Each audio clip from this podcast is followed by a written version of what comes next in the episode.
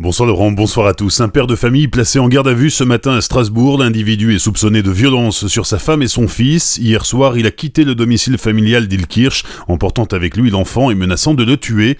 Il a été interpellé vers 22h45, se présentant de lui-même aux forces de l'ordre parti à sa recherche.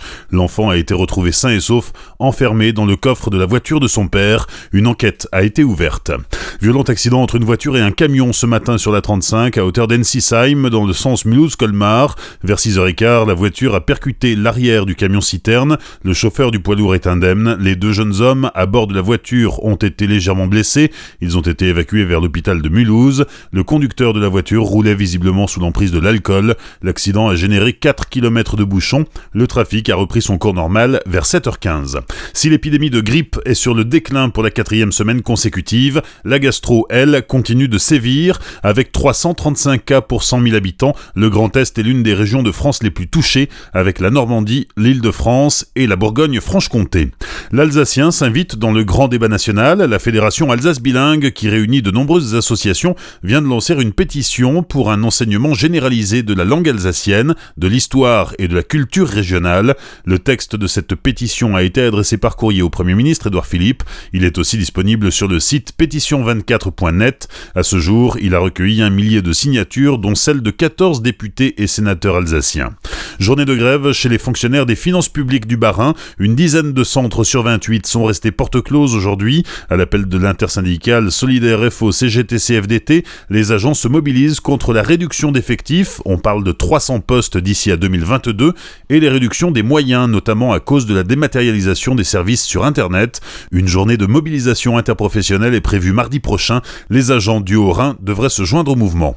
Il cachait la drogue dans la chasse d'eau de ses toilettes. Dimanche, la police a découvert près de 2,5 kg de résine de cannabis lors d'une perquisition à Colmar. Suspecté de trafic, l'occupant de l'appartement était jugé hier en comparution immédiate. Le substitut du procureur a estimé la valeur marchande de la drogue à 17 000 euros. Déjà condamné à 8 reprises, l'individu s'en tire avec 18 mois de prison, dont 12 avec sursis et mise à l'épreuve. Une qui sera aménagée il ne devrait donc pas passer par la case prison.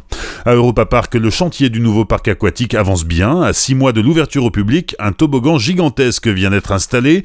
L'équipement pèse tout de même 13 tonnes. C'est d'ailleurs l'un des éléments clés du projet qui proposera 25 attractions, 17 toboggans et la plus grande piscine à vagues d'Allemagne. Le parc Rulantica ouvrira au public cet automne. Le traditionnel nettoyage de printemps, une véritable tradition en Alsace, le club de canoë-kayak de Célestat invite tous les volontaires à se mobiliser samedi en 8, le 23 mars, de 13h30 à 16h. Au programme nettoyage des espaces naturels de Célestat. Pour en savoir plus, un numéro de téléphone 06 31 33 72 69 06 31 33 72 69.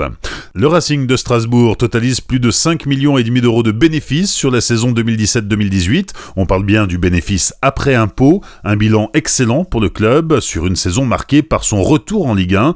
Sur cet exercice le club a engrangé 38 millions d'euros de recettes et dépensé un peu plus de 32 millions de charges. Déjà sur la saison 2016-2017, alors qu'il évoluait en Ligue 2, le Racing avait généré plus d'un million d'euros de bénéfices après impôt.